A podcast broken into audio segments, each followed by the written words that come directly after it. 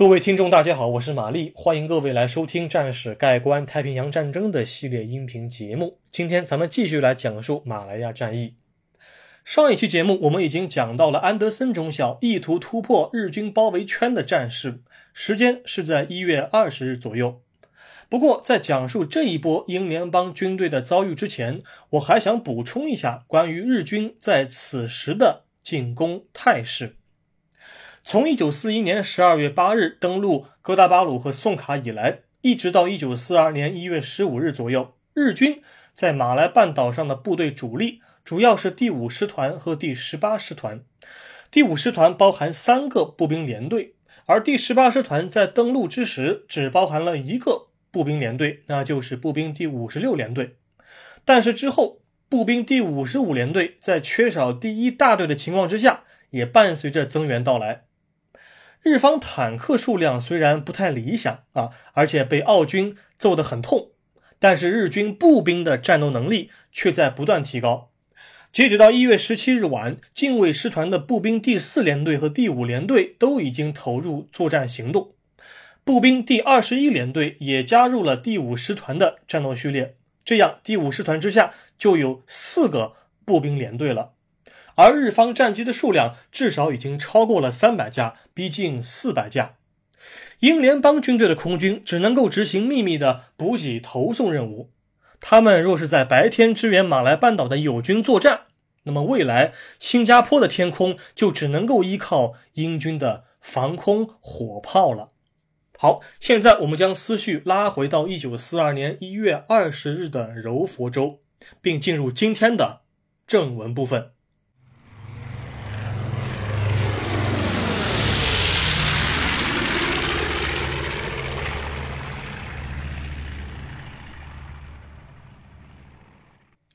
全线溃退，英联邦军队伤员遭遇日军的屠杀。因为麻坡城区的丢失以及日军部队的穷追不舍，印军第四十五步兵旅的建制已经完全的被打散了。残余部队是由陆军中校查尔斯·安德森指挥。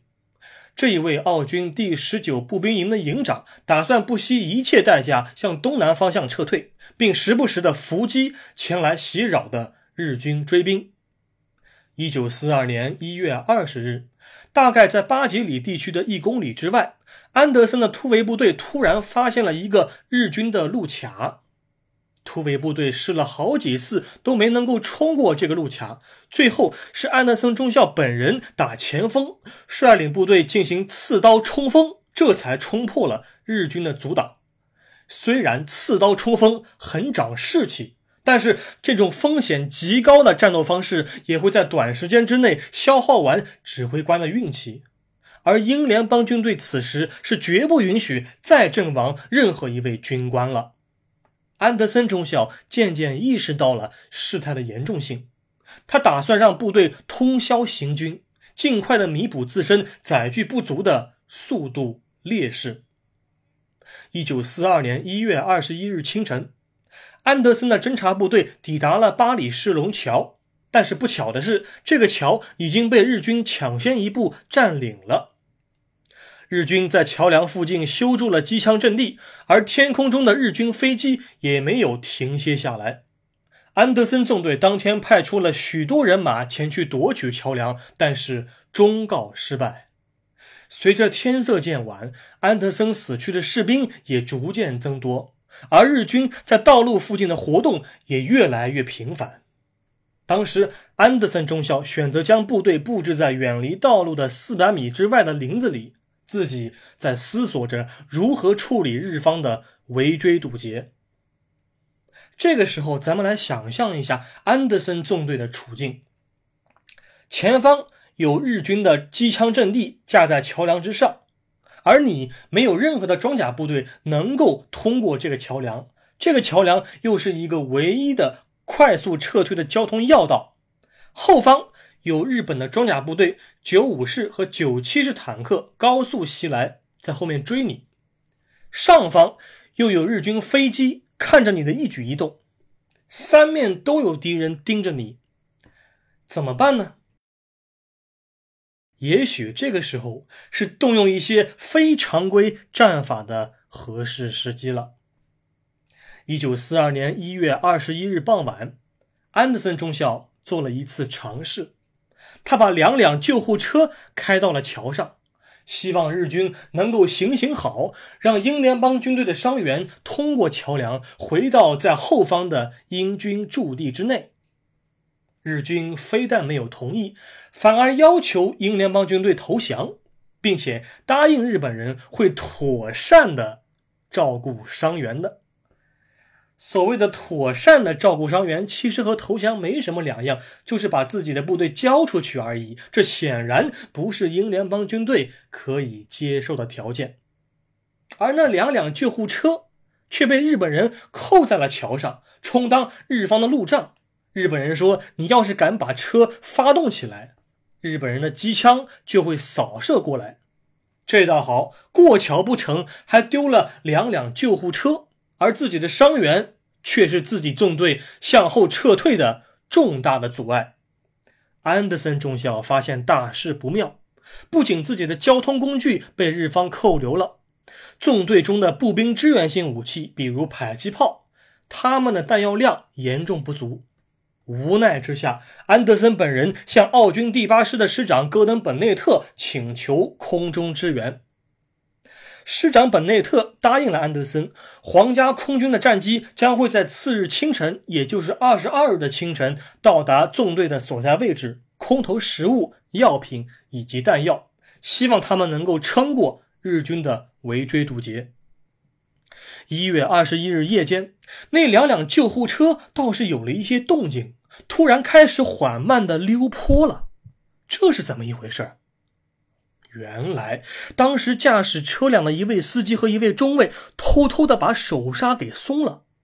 车辆在缓慢的溜坡成功之后，他们便瞬间启动了引擎，